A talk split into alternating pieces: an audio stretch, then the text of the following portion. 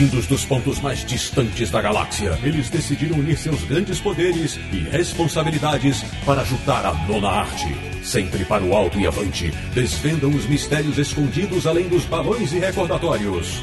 Ortutatis, você queria um podcast sobre quadrinhos? Achou! Bem-vindo ao Confins do Universo.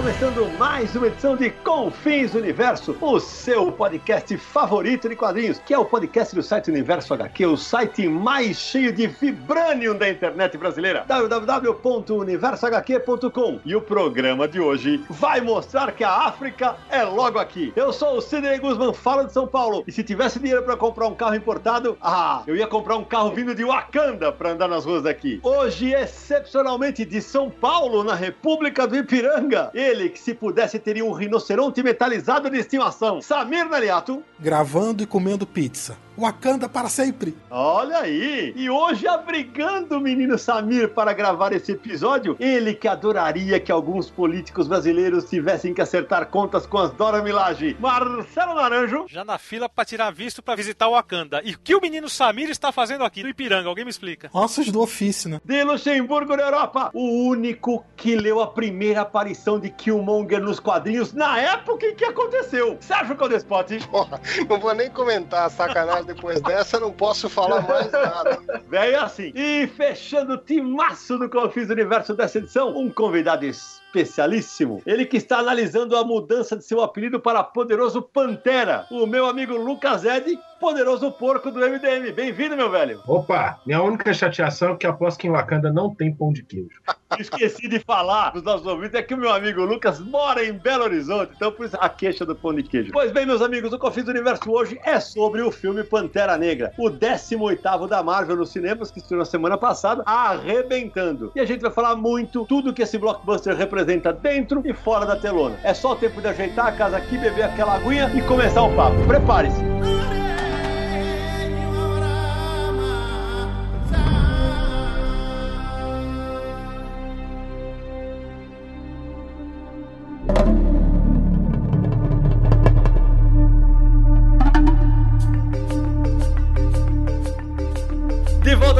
Volta com o Confis Universo. Bom, antes de a gente mergulhar no universo de Wakanda, menino Samir Naliato, a galera que está ajudando a gente no Confis Universo, no Universo HQ lá no Catarse, como é que tá esse projeto? Vamos contar para quem quiser colaborar conosco? Pois é, a gente está entrando no terceiro mês do projeto já, né? Parece que foi ontem que começou, começamos em dezembro, agora fevereiro é o terceiro mês e o projeto tá aí continuando, não para. Agradecendo a todo mundo que já apoiou, que já colaborou com esse projeto. É um projeto de financiamento coletivo recorrente da plataforma Catarse. É, vamos deixar bem claro, né, Samir, que o cara vai colaborar mensalmente conosco, é isso. Exatamente, é como se fosse uma assinatura mensal. Uhum. Então, o valor que você eh, escolhe apoiar vai ser cobrado todo mês. Afinal de contas, o podcast, o site tem que ficar online todo mês, né? E, e o projeto continua, você pode apoiar acessando catarse.me barra universo HQ. As opções de apoio vão de 5 reais até quanto você quiser. A gente tem alguns planos já pré-formatados de 10, é, 20, 40, mas você pode apoiar com o valor que quiser. Na hora do apoio, você digita lá o quanto que você quer apoiar e aí esse valor que você está apoiando vai se encaixar em um dos planos de recompensas, vai ganhar aquelas É, recompensas que estão determinadas no plano. E também, além de apoiar, compartilhe, indique o podcast para amigos que ainda não conheçam, mande sua mensagem dizendo o que você está achando. Assim, a gente quer o feedback também para continuar melhorando sempre o produto, né? É isso aí. Ô Samir, como a gente fez na última edição, a gente eternizou 20 dos ouvintes, 20 dos ouvintes, ficou bacana, hein? É, do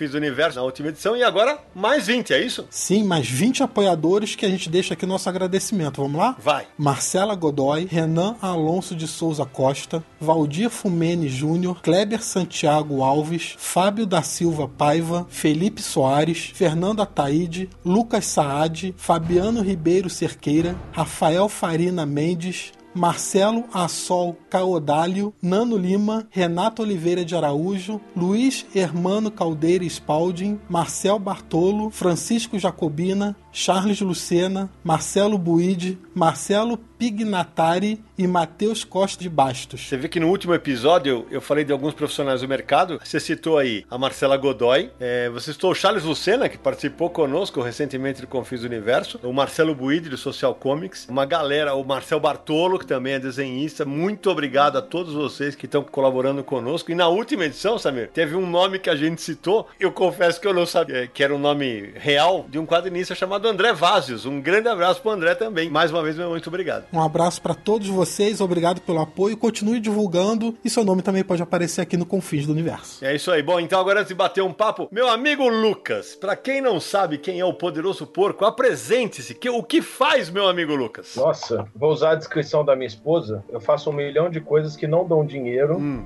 e meio milhão de coisas que dão algum dinheirinho. É, eu oh. sou psicólogo de formação, sou mestre em psicologia social, trabalhei com cultura, identidade e representações sociais, é, voltado para a representação simbólica do corpo feminino nas histórias em quadrinhos. Então, sou professor universitário também, policial civil, sou investigador de polícia já há 15 anos quase. E eu também sou parte do maior pardieiro da internet, o melhoresdomundo.net, né, que graças a um planejamento aí de espionagem da CIA com a Warner e várias coisas, toda vez que eu citar o nome desse site, provavelmente a gravação vai cair.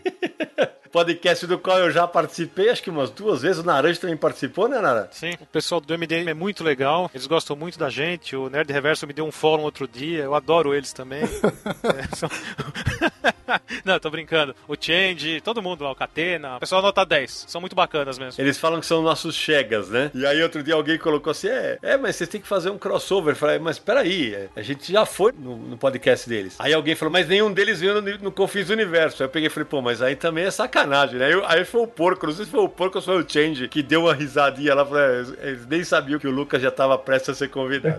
Bom, meus amigos, então agora vamos começar a falar de Pantera Negra, mas antes do cinema, vamos falar dele nos quadrinhos. Meu amigo Sérgio Codespot, como surgiu o primeiro super-herói negro dos quadrinhos? Bom, o Pantera Negra é uma daquelas criações clássicas do Stan Lee do Jack Kirby. Pantera surgiu no momento nos Estados Unidos onde tinha uma série de movimentos sociais. Então, é, é tinha um movimento negro muito forte, querendo é, equalidade, direitos, uma série de coisas. Tinha um movimento feminista acontecendo nos Estados Unidos, tinha uma série de coisas rolando. E a Marvel, evidentemente, sentiu que precisava de um personagem, um super-herói negro, né? Então ele surge numa história do quarteto. Inicialmente ele tem uma cara de vilão, depois ele se revela como herói, como o rei de Wakanda, uma grande nação africana. E na mesma história surge o vilão que é o Garra Sônica, que é o Ulysses Claw, uhum. que surge nessa história, né? Essa história que apresentou o Pantera Negra é um arco de histórias em duas partes, né? Foi publicado em Fantastic Four 52 e 53. O Pantera Negra ainda aparece um pouquinho da edição seguinte, número 54, mas nessa história de duas partes tem tanto a primeira aparição do Pantera Negra quanto do Garra Sônica, que também acabou virando um, um vilão recorrente aí do herói, né? É, a revista saiu em 1966. Mas é, depois da participação com o Quarteto Fantástico, tem um título, né? Antes disso, ele pipoca na revista do Demolidor, na revista do Capitão Isso. América, na revista do Homem de Ferro, aí ele se junta nos Vingadores. É a uhum. fase que o John Buscema estava desenhando desenhando os Vingadores, então ele conquista uma legião de fãs, tá? E aí a Marvel tinha um título que era de republicação de histórias da década de 50, de personagens que eram todos meio cópia do Tarzan. Então você tinha o Tarn, você tinha o a Jean,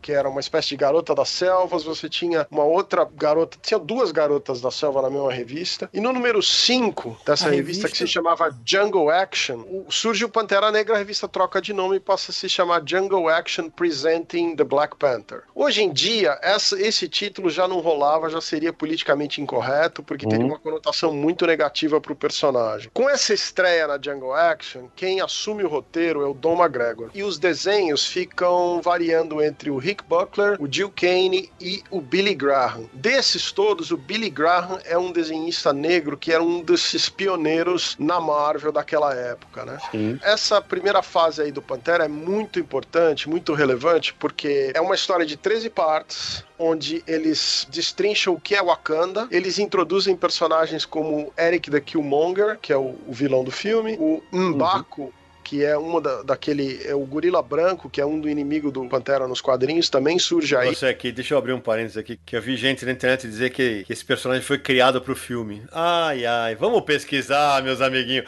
Vamos pesquisar. Ah, lá, ah, Como bom MDM que eu sou, eu vou evitar falar mal dos coleguinhas aí, tá? Mas, né, mas é difícil a pessoa achar que o mundo começou ontem, quando ela veio pra Terra, né, claro. né, gente? Tem muita é. coisa antes que é. E, e, essa fase é muito importante pro personagem, não só porque introduz uma série de coisas, define um monte de coisa do Pantera Negra, mas que também, primeira história assim de 13 partes, numa história só fechada, que a Marvel publicou, que muita gente considera como a primeira graphic novel da Marvel. E esse material se chama Fúria do Pantera, tá? Isso saiu nas Super Aventuras Marvel no Brasil. E foi republicado numa edição da Salvat também. Tem um negócio importante que acho que tem que citar, é aquela história do começo do Pantera Negra, da mudança de nome, né? Acho que isso vale mencionar. Isso é uma história interessante que é o seguinte: com o advento nos Estados Unidos desses movimentos sociais, surgiu o movimento dos Pantera Negra, que era uma coisa de pedir o Black Power, pedia justiça para o povo negro nos Estados Unidos. Alguns elementos do Black Panther eram mal vistos dentro dos Estados Unidos. Então, existia um problema para Marvel de ter um personagem com o mesmo nome do grupo. E dentro desse clima, o Roy Thomas, numa história do Quarteto Fantástico, em 1972, Quarteto Fantástico número 119, tá? O Roy Thomas lançou uma história na qual o Pantera Negra tá preso num país vizinho de Wakanda, que era um país que fictício que representava a África do Sul na época do apartheid. Dentro dessa situação, o quarteto vai lá salvar o Pantera Negra e ele fala pro Tocha Humano e pro Coisa que ele vai mudar de nome e que vai passar a se chamar Leopardo Negro. E eles Nossa perguntam, mas por quê? Senhora. Ah, porque se eu voltar para os Estados Unidos para atuar no seu país, eu não quero ser confundido com aquele grupo social que tem, né? Aquele movimento que tem acontecendo e tal. Em entrevistas, o Roy Thomas declarou que a Marvel não era nem a favor nem contra o movimento. O que eles não queriam era associar o personagem com o movimento, porque para eles era ruim em termos de perder leitor, né? Mas o Stan Lee podou essa brincadeira, isso só durou essa edição. É, é a única menção que eu conheço. Ô, Sérgio, tem uma história também, você está comentando sobre mudança de nome. É, antes da gente avançar muito aí na história do Pantera Negra nos quadrinhos, voltando um pouquinho, quando ele foi criado pelo Stan Lee e Jack Kirby, a primeira ideia é que ele se chamasse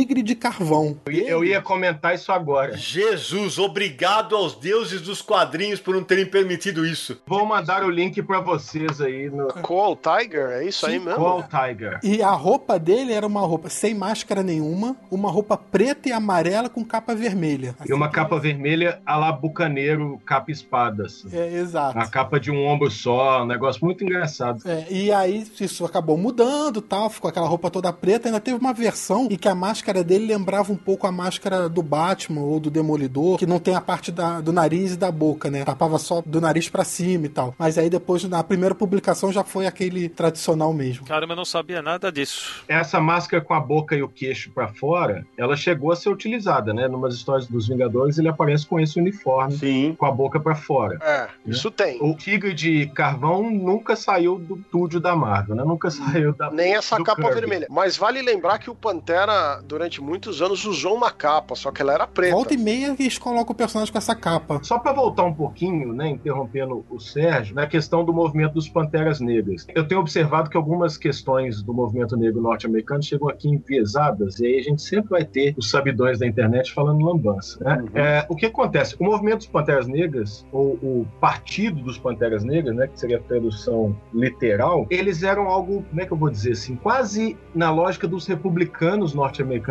hoje. Né? Então eles defendiam o direito dos negros de se defenderem com o uso de armas. Então quem procurar aí uh, o Black Panther Party de partido uhum. vai achar muitas fotos desses homens e mulheres sempre vestidos de preto, uh, portando armas, posando com armas, etc. Inclusive, Lucas, é... me corrija se eu estiver errado, mas tem uma foto do Stokely Carmichael, que acho que é um dos líderes do movimento, sentado numa espécie de um trono que é um, como se fosse uma cadeira, uh, segurando um arpão e, e uma carabina que inclusive muita gente comentou que o cartaz do Pantera sentado no trono era muito parecido com essa imagem do Pantera Negra. É, essa imagem é um clássico, né? É uma imagem clássica, eu não, eu não sabia de quem era o eu, eu, eu, eu, não, tenho, eu não tenho certeza, eu acho que é o Stokely Carmichael. Então, o grande problema é, logo depois que a Marvel lança o, o personagem Pantera Negra, o partido dos Panteras Negras ganha espaço. E aí, é, fica um, um, negócio meio de ovo e galinha, que hoje, passados aí cinquenta e tantos anos desse movimento, a gente tem alguma dificuldade de separar essas coisas. Sim. O movimento dos Panteras Negras hoje é visto com olhos melhores do que era visto na época. Por que, que ele era mal visto na época? E por que os, o movimento dos Panteras Negras escolhe o uso das armas de fogo e a defesa desse direito à autodefesa? A gente precisa lembrar que nos anos 60, nos Estados Unidos, a gente ainda tem a Ku Klux Klan violentando os negros nos ambientes urbanos e rurais dos Estados Unidos. O movimento dos Panteras Negras visava é, peitar, né, enfrentar de, de frente uh, a Ku Klux Klan, né, o movimento supremacista branco representado pela Ku Klux Klan, que violentava negros, violentava mesmo, né, queimava, enforcava, etc. Uh, negros nos Estados Unidos. Então, o movimento dos Panteras Negras surge com a temática da violência no meio, né? Então, uhum. o elogio ao uso de armas, o direito dos negros de se defenderem violentamente porque eles estavam combatendo violência. É claro, com isso eu não estou justificando a violência, porque a gente tinha Martin Luther King uh, propondo uma solução pacífica pouco antes, inclusive durante esse processo. Então, quando a Marvel espera não se vincular ao movimento dos Panteras Negras, o que ela está fazendo é tentar não se vincular a esse movimento que era controverso por causa da questão da violência. Nos quadrinhos tem uma história que o Pantera Negra enfrenta a Ku Klux Klan também. Que é justamente a, o segundo arco do Jungle Action, com o Billy Graham, com o Tom McGregor escrevendo que ele vai para o sul dos Estados Unidos uhum. e enfrenta o clã no sul dos Estados Unidos. Ou seja, por tudo que está sendo falado, a gente vê que a Marvel não é de hoje, Marvel Disney, na época só Marvel, mas não é de hoje que eles estão à frente do tempo, né? O trabalho dele, no geral, como eles se adiantavam na própria época nos quadrinhos. Né? Não sei se vocês têm essa impressão. É, o lance é que a Marvel antecipa uma ideia circulante ali que está no zeitgeist da época, né? no espírito da época ali, que é a luta dos direitos civis. Ela já estava rolando. Ela não tinha um nome, não tinha o Partido dos Panteras Negras, mas ela está ali circulando. O modelo de vida perfeita norte-americano da década de 50 já faliu. Então essas coisas começam a, a aparecer e a, e a, Marvel, nesse sentido, concordo plenamente com a questão da vanguarda, que a Marvel tinha uma sensibilidade maior para o mundo real uhum. do que, do que as, as concorrentes. Né?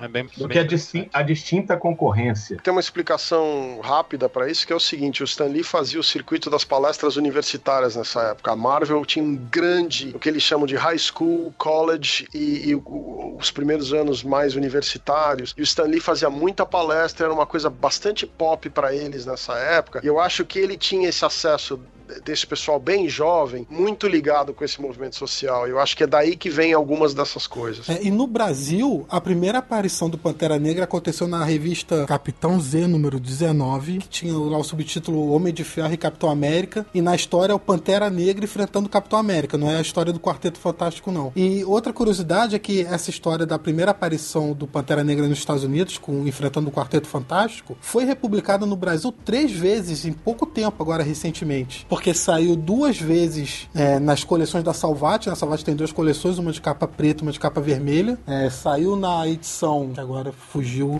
é o volume 5 da, da coleção oficial de graphic novels série clássica. E saiu também na volume 26 dos heróis mais poderosos da Marvel, que é uma história até meio dispensável, foi publicada, mas as duas primeiras é a republicação dessa primeira aparição e saiu também na, no primeiro volume daquela série de cadernados e capatura da Panini com a história País sob os nossos pés. Também saiu a só a primeira parte. O Pantera, depois dessa fase da Jungle Action, e, como o Lucas muito bem me lembrou, ele ganha uma revista do Jack Kirby em 1977. O Kirby escrevia e desenhava, mas é uma história bastante atípica, são histórias bem estranhas, bem fora da ideia que a gente tem do Pantera Negra. Não é um material que deu muito certo, não é um material que pegou e resistiu ao tempo. E só tem 15 edições, se não me engano, essa, esse título. A partir daí, o Pantera pipoca para lá e para cá vários anos sem grande presença fora dos Vingadores, fora de uma aparição especial. Aí, em 88, ele ganha uma minissérie bastante bastante elogiada, que é com desenho do Dennis Cohen e arte do roteiro do Peter Gillis. Saiu aqui no Brasil pela editora Globo, em duas partes. Cada revista tinha 48 páginas. Saiu no final de 1990, o primeiro número, e em 91 saiu o segundo número. Depois ele ganha em 98 uma revista mensal que teve bastante duração, o roteiro do Christopher Priest, e os desenhos são do Mark Teixeira, né? Mais pra frente, de novo, a revista Pantera vai ganhar mais uma revista, que é em 2005, já nessa fase mais nova da Marvel, ele ganha uma revista com o Reginald Hudlin escrevendo e o John uhum. Romita Jr. desenhando. É um, uma fase que ganhou um destaque porque é uma fase, digamos, mais afrocêntrica do Pantera. As interpretações anteriores do Pantera, embora tivessem alguma participação como a do Billy Graham, que era um desenhista negro, os roteiristas não eram negros. O Reginald Hudlin é um dos primeiros roteiristas negros que pega o título e começa a realmente dar uma cara mais africana para o personagem do ponto de vista das temáticas. Inclusive é ele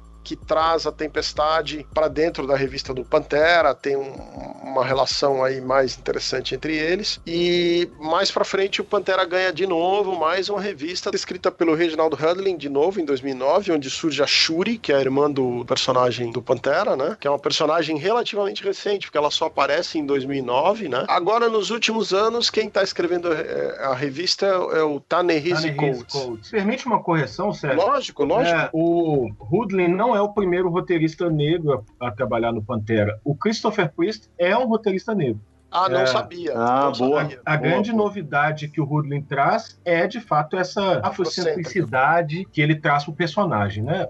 Tem um problema porque a fase do Christopher Priest não saiu no Brasil. É uma fase super importante, assim, inclusive com o Pantera assumindo o lugar do Demolidor, né? Como Sim. Pantera Negra, o Homem Sem Medo. Mas então eu não sei julgar o quão impactante isso foi uh, em comparação à fase do Hoodlin. Inclusive, é uma coisa muito importante, a fase do Hoodlin faz parte do selo Marvel Knight, né? Por isso ela encerra em 2008 e aí em 2009 ela recomeça, porque ela sai do Marvel Knight e passa a compor o universo conceitual consensual da Marvel, grandes aspas aí, consensual. Boa observação, Lucas. Eu não, realmente não sabia do Christopher Priest, não, não conheço pouco do trabalho dele, não sabia que ele era um, um, escritor negro. Agora, o que você falou é muito interessante pelo seguinte, eu tenho a impressão que o, o que marcou o Pantera do que você está falando, mesmo que não tenha saído no Brasil, essa fase do Reginald Hudlin me parece mais relevante do que as anteriores. A fase atual que está saindo é muito popular nos Estados Unidos porque o escritor, o Coates, ele é um, um autor literário que já era muito popular antes de vir para os quadrinhos. Ele foi chamado para os quadrinhos justamente porque ele tinha um, nome no mercado. É, o, o é, é, jornalista, se eu não me engano, ele cobria música, não tenho certeza, mas o livro dele, o principal, né, que é Entre o Mundo e Eu, saiu aqui no Brasil. Agora não vou me lembrar a editora, ele está ali meio longe na prateleira. Mas é um livro espetacular, é, é um best-seller, digno de ser um best-seller. E ele está discutindo a questão de ser negro nos Estados Unidos a partir do fato dele ter um filho adolescente negro.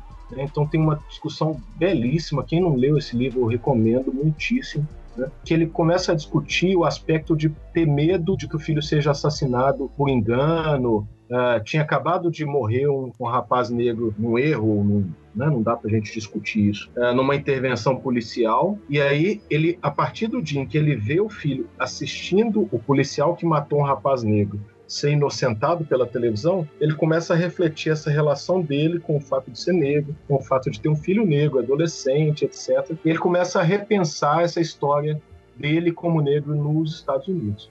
Esse livro é. rasgou de vender chegou ao Brasil, acho que aqui não vendeu tanto, uh, e é isso, ele, ele, acabou sendo chamado para escrever o Pantera Negra. É, essa fase nos Estados Unidos ela é bastante elogiada, ela tem arte do Chris Prowse em determinados momentos, as capas, se não me engano, são do Brian Stelfreeze, que também é um ilustrador negro, e eu não sei o, até que ponto isso está tendo impacto do personagem, porque, por exemplo, o material do filme, ele é inspirado no material do Don McGregor, no material do Reginald Hudlin, em termos de roteiro, eu acho que é o que eles mais chupinharam ali, né? Queria comentar só três coisas das fases do, dos quadrinhos do Pantera Negra, porque é um personagem que no Brasil é muito mal publicado. Né? Nos Estados Unidos já não tinha tanta coisa assim, no Brasil muita coisa deixou de ser publicado, então a maioria das pessoas conhece por participações de Vingadores e tal. Então eu só queria comentar três coisas que para o pessoal aí é, que não está tão antenado dos quadrinhos, é que quando ele entra para os Vingadores pela primeira vez, que ele é convidado, ele aceita entrar para o grupo porque ele queria investigar por dentro a equipe porque achava que podia ser um perigo para Wakanda e tal, então ele decide ser um tipo um espião infiltrado. Outra coisa é que o Pantera Negra, a gente já comentou aqui a Aurora Tempestade, nos quadrinhos já casou e já divorciou da Tempestade, uhum. né? Já teve essa fase. E uma fase também muito importante do Pantera Negra é quando ele fez parte do Illuminati. É, dentro dos quadrinhos, o Sérgio pode até explicar aí o Illuminati, quem são, mas é que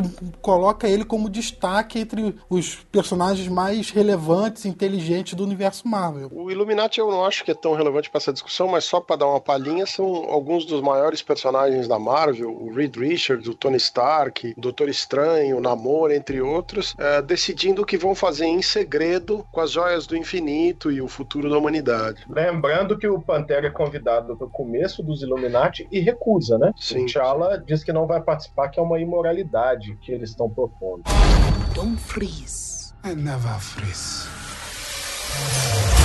Então, já que a gente começou a falar do filme, Samir, acho que tá na hora de a gente começar a bater um papo sobre o longa-metragem, aquela sinopse bacana para quem já assistiu ou não assistiu depois dessa aula de Pantera Negra nos quadrinhos, que daqui a pouco a gente vai voltar a falar das intersecções entre quadrinhos e cinema, mas vamos falar um pouquinho do filme agora. O filme começa seguindo os acontecimentos de Guerra Civil e o T'Challa é ter que assumir o cargo de rei porque o pai dele foi assassinado no atentado à ONU. Então mostra todo o ritual dele assumindo a coroa é, e, e, e tendo que lidar lidar com as primeiras adversidades do seu reinado, e aí começa a aparecer os, os antagonistas, né? O Garra Sônica é introduzido na história, que já tinha aparecido desde a Era de Ultron, e introduz o Eric, que é o personagem, é, o inimigo principal do filme, interpretado pelo Michael B. Jordan, que realmente coloca em xeque o governo do T'Challa e que quer assumir o trono para realizar aquilo que ele acha correto, não só para o Wakanda, mas também para o resto do mundo. Se você está ouvindo até agora e não assistiu ao filme, filme, vai ter spoiler, tá? Então a sua chance de parar é agora. É, Se você não assistiu o filme, você já tá errado. Já tinha que ter visto mais de uma vez, inclusive.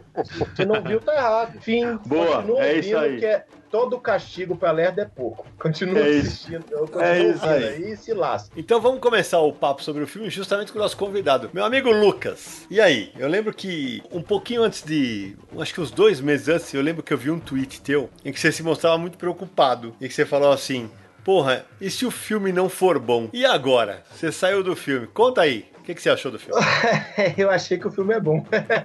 é. O meu receio era que eu tava com muita expectativa, né? A expectativa é sempre um problema. Uh, os trailers eram muito bons, mostravam muita coisa que me deu vontade de ver, e aí, obviamente, quando eu entrei na sessão de cinema, tava desesperado, né? Com receio de que fosse decepcionante, igual alguns outros filmes aí foram. Eu não vou citar, não vou dizer, por exemplo, Mulher Maravilha. É, mas enfim, eu fui, fui assistir o filme, é, gostei demais. Eu acho que talvez assim, né, da Marvel, da Marvel Studios. É um dos filmes mais bem amarradinhos, assim, em nenhum momento, em absolutamente nenhum momento, uh, o filme me incomodou. Minto, para não dizer assim que todo o filme foi um céu de brigadeiro. Na cena em que o T'Challa volta ao Wakanda, logo depois do pai ter morrido, eu achei aquela cena emocionalmente estava meio mal construída, mas é um filme que se assiste do começo até o final, curtindo, um filme bem amarradinho, um dos poucos bons vilões da Marvel, uh, pra quem não assistiu, um espetáculo, um vilão que em alguns momentos você fica na dúvida se ele, talvez você discorde dele dos métodos, mas o objetivo não é tão condenável assim. Eu concordo muito e acho que daqui a pouco a gente tem que explorar um pouquinho mais essa história de putz grila. Durante vários momentos do filme eu me peguei concordando com o cara. Essa ambiguidade passa dos dois personagens, tanto do T'Challa, quanto tem coisas que o Eric fala que faz sentido e que você pensa, poxa, assim, realmente o T'Challa pode estar tá errado nessa questão, né? Não é porque o herói que tá certo em tudo, não é porque o vilão que tá errado em tudo. Tem essa dualidade bem interessante no filme. É, e sabe, tem uma outra coisa aí que eu acho que a gente não tinha visto ainda, posso estar enganado, me corrijam, que é um vilão cujo embate com o herói muda a perspectiva do herói no final do filme. É, o T'Challa do uhum. final do filme é outro personagem, ou pelo menos tem outras, uh, tem um, um, outro entendimento do mundo decorrente do fato dele ter enfrentado uh, o terror negro durante o filme. Só para explicar, no filme não chamam ele de terror negro, chamam? Não, não. É terror negro nos quadrinhos, então quem só viu o filme não entenderia. Já que o Lucas estava falando do medo, eu tinha dois medos com esse filme. Primeiro é que, como eu sabia que ia aparecer o Garra Sônica, eu falei, puta, eles vão fazer uma cagada e vai ser aquela coisa clássica do herói negro lutando lutando contra o vilão branco. Então, uhum. um dos uhum. meus medos era que o Garra Sônica fosse o principal vilão do filme, que eu achei que seria um, uma escolha bastante previsível e errada da Marvel. Felizmente não aconteceu. E o segundo medo é que como no fim do Guerra Civil o Bucky tá em Wakanda, né? O Soldado Invernal tá em Wakanda, eu falei, puta, só me falta os caras usarem o personagem durante o filme, e aí fica aquela coisa, você tá numa nação africana, todo mundo super-herói negro, não sei o quê, e veio o branco salvar. Então eu tinha esses medos do ponto de vista do roteiro, eu falei, não pode ter essa, essa mentalidade colonialista, eu acho que eles têm que evitar isso. E felizmente, eles usam os personagens que eles têm de uma maneira sensacional, e sem cair nesse clichê, né? Eu até escrevi isso na minha resenha, que é um filme que não é nem Black Exploitation e nem ele é um filme de gueto, não é um filme destinado só ao público negro, né? É, a gente falava fora do ar antes de começar, e eu vou até pedir pro Lucas para repetir aqui, justamente essa percepção, Lucas, que é um filme muito mais amplo, não é só pro público negro, né? Não, nem de longe. Essa é uma das minhas preocupações. Sempre quando a gente tem um filme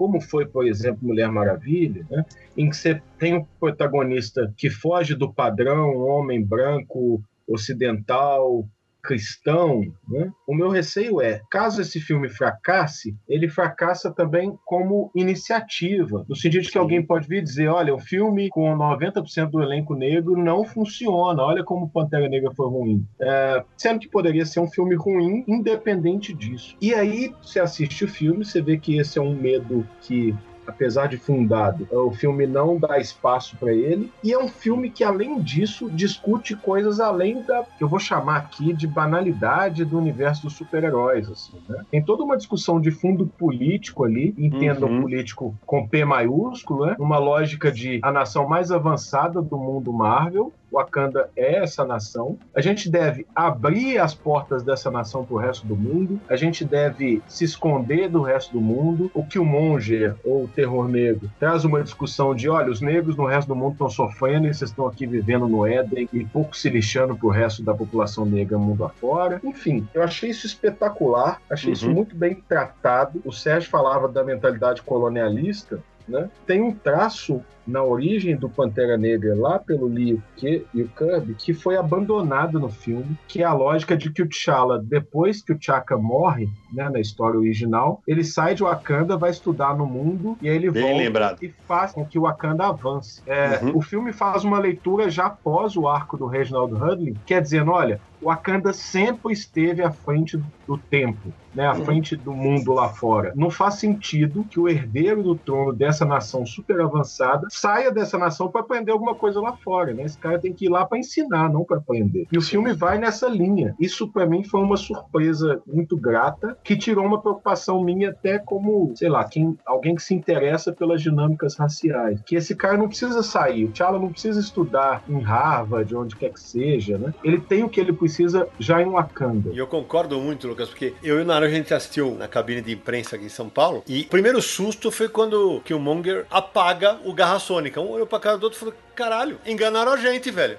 é total. Meu Deus do céu, enganaram a gente. Aí o negócio vai caminhando de uma maneira que em vários momentos, mas em vários momentos, eu me peguei concordando com o Eric. Só que é o que você falou, o método dele é, e aí vem toda a discussão de, é o que você falou, se os Panteras Negras eram mais radicais em relação a Ku Klux Klan. Acho que tudo isso está embutido nessa discussão, mas a, discussão política se torna muito mais rica, né, nesse ponto. E, e como eu vi já em N resenhas e está na nossa, no universo HQ, cara, eu, ao menos dos últimos quatro anos, cinco anos, é o melhor vilão da Marvel, ponto. Eu diria dos últimos dez anos. Eu também, acho que dos últimos 10. Eu diria da história da, da Marvel Studios aí. Eu Sim. não me lembro de um vilão que me soasse tão bom quanto o Killmonger, o Killmonger mesmo. Porque não é unidimensional, né? E a, a, complexidade do personagem é que ele tem coisas ruins e coisas boas. E não é aquele personagem que só é bom ou só é ruim. Ele tem um lado super negativo, mas ele tem esse lado complexo de que ele tem uma preocupação que ele foi injustiçado, então ele precisa uhum. sentir justiça. Tem questão da identidade. Ele é um garoto filho de um fulano que fingia ser um americano, mas era um imigrante de Wakanda funcionando como um espião, como Era um assassino nos Estados. Unidos. Era, era o tio do Pantera Negra. Então era um garoto que vi- ficou órfão, cresceu ali num- numa situação de pobreza numa cidade grande americana. E quando ele descobre que Wakanda é aquela nação milionária e com recursos, eu era parte disso, fui excluído, os caras não ajudam ninguém, aqui todo mundo morrendo. Quer dizer, existe uma complexidade no personagem que vai além do gênero super-herói. Eu sou ruim e você é o herói, eu sou o vilão. Um outro negócio aqui que é importante, que é o seguinte: nós estamos falando toda essa discussão da parte mais relevante socialmente aí do personagem. mas Precisa lembrar pra quem tá escutando que é um puta filme de ação, é uma aventura bem legal, visualmente é impressionante o filme, tanto da parte de fotografia quanto efeitos especiais, coreografia de ação, parte de vestuário, o que eles fizeram com as roupas africanas, com a iluminação das cenas, é um negócio assim maravilhoso. Então, é, como filme de ação é show, né? Concordo, assina embaixo, tem. Acho que a ação tá bem equilibrada, mas é o que você falou. Aquele começo, a, a cena em que ele vai ser coroado, aquela cena que mostra de baixo pra cima. Eu tô falando agora, tô arrepiado de novo. Eu já vi o filme duas vezes. Estão todos os povos com seus trajes coloridos em- naquele platô, aquela colorida e aquela. Cara, aquela cena é emocionante. Aquela cena me emocionou, velho. Essa Então- cena tem nos quadrinhos. A cena do rinoceronte, que ele derruba o rinoceronte, é uma cena que foi desenhada três ou quatro vezes nos quadrinhos. Sabe? É, Nenhum personagem relevante do filme foi criado no filme. É tudo dos quadrinhos. Inclusive, os War Dogs que aparecem no filme, eles são os Hatuti Harazi. É uma criação relativamente recente nos quadrinhos, mas eles eram os War Dog de Wakanda. Essa história do pessoal falar, ah, tem personagem que foi criado pro filme. Não tem nenhum. A cena que o Killmonger joga o T'Challa da cachoeira foi retirada do primeiro confronto dos dois nos quadrinhos. É, inclusive tem nessa cena que o Sidão comentou, a cena do confronto, e isso, se eu não me engano, de novo, sempre quando eu falar se não me engano, é principalmente por causa do, da passagem do Christopher Priest, que não chegou ao Brasil e eu não li absolutamente nada dela. Mas se eu não me engano, ela faz parte do arco do Reginald Hudlin, que ele coloca a ideia de que o Wakanda é um- uma monarquia democrática, grandes aspas aí, no sentido de que qualquer membro do povo, desde que alfabetizado, eles fazem essa ressalva, pode uma vez por ano peitar, Desafiar. enfrentar, desafiar o, o- o Pantera Negra pelo trono. É, e aí tem toda aquela cena belíssima em que cada um dos povos é convocado a enfrentar o, o Pantera Negra pelo trono de Wakanda. Tem um cuidado estético nessa cena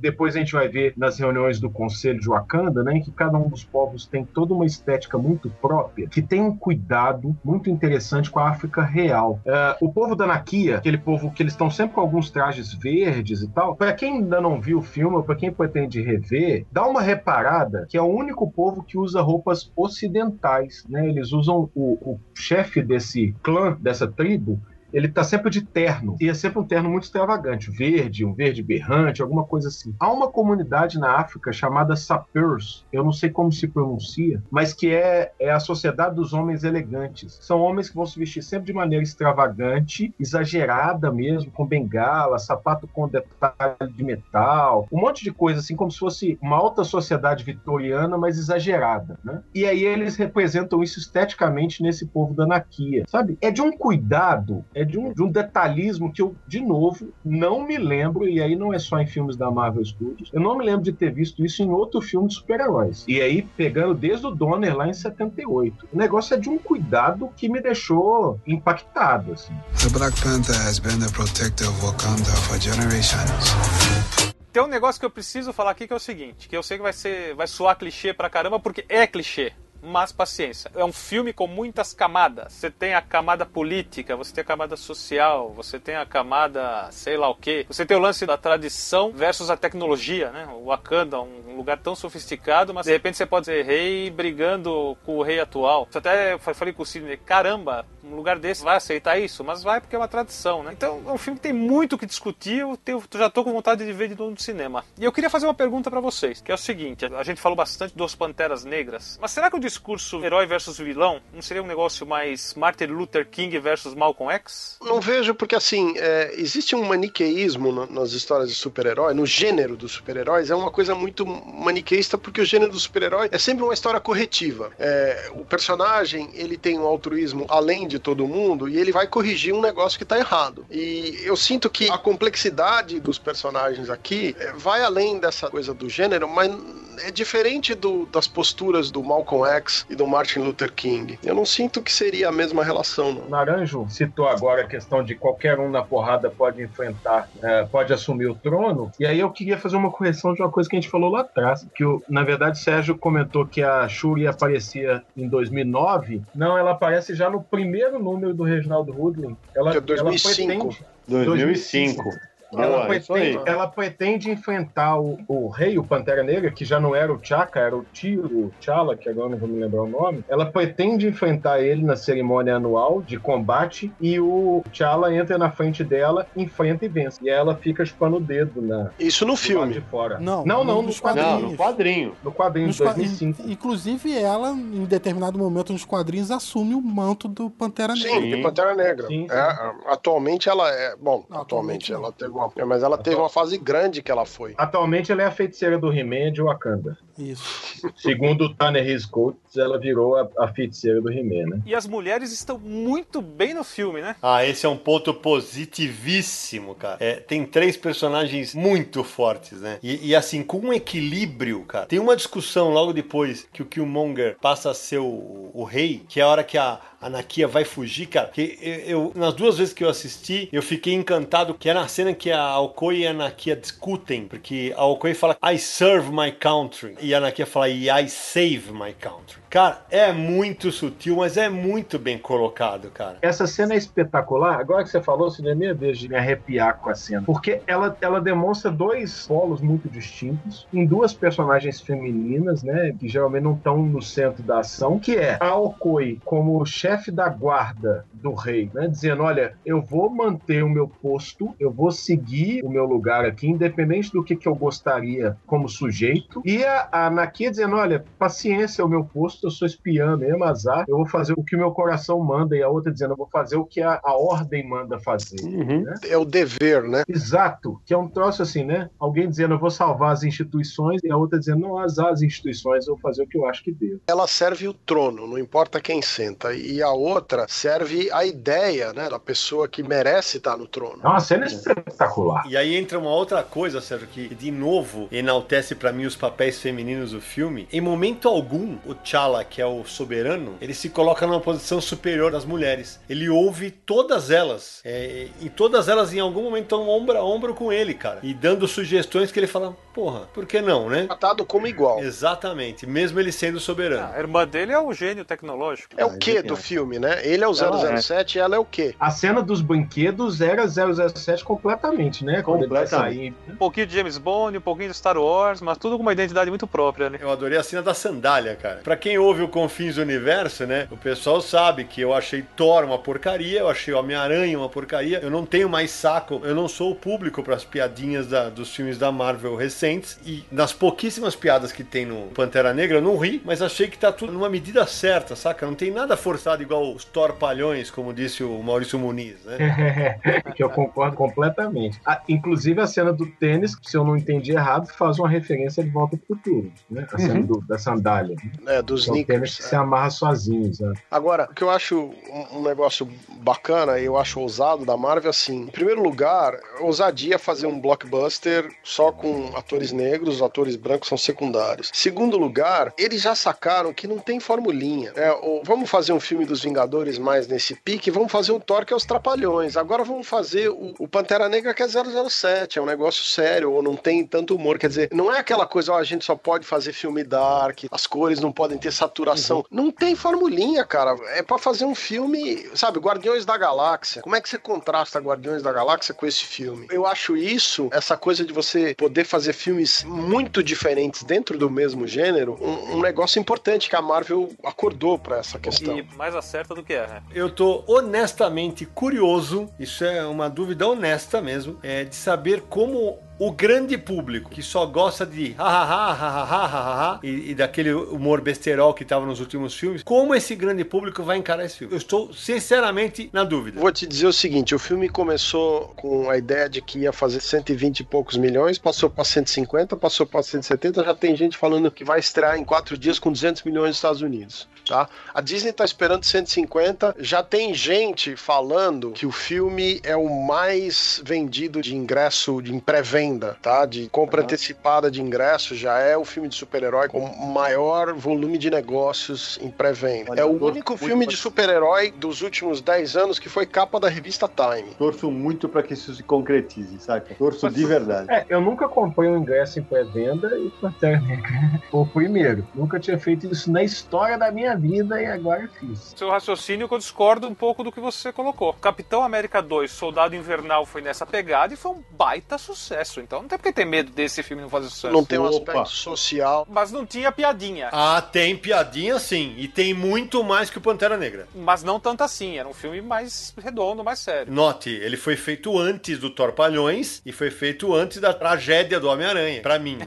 tem uma teoria que é o seguinte: super-heróis deixou de ser gênero de filme né, e passou a ser mais um elemento. Então, sei lá, você tem um filme de comédia declarado, escrachado, pastelão uhum. como Thor, você tem um filme de alguma discussão de ação política, né, talvez espionagem, como Pantera Negra, e por aí vai. Né? Deixa de ser um gênero próprio em si, com uma fórmula, com uma série de regras e convenções de gênero, e passa a ser mais um elemento. Sinal de amadurecimento. É, eu acho que não vai ter esse problema que o Sidney levantou, não, mas eu eu posso relatar uma coisa que eu vi o filme no dia da estreia, com público normal, pagou ingresso, não foi cabine, e tinha um grupo de amigos sentado na fileira de trás, que é aquele lance que eu já comentei algumas vezes, que eu acho que é o vício do público pela essa veia de humor, assim. Eles riam de cada coisa que não fazia o menor sentido rir de gargalhar. Então eu acho que o público já vai. Assim, eles adoraram o filme, mas é muito público vai esperando encontrar uma coisa, não encontra no primeiro momento aquilo que, que esperava, e aí na primeira aberturazinha que o filme dá, que é daquilo, já extravasa de uma maneira exagerada, sabe? Mas eu acho que não vai ter esse problema, não. Eu acho que o público vai curtir, vai gostar, porque o filme é bom. O filme é muito bom. O filme tem alívio cômico, o filme não tem humor, entendeu? Então,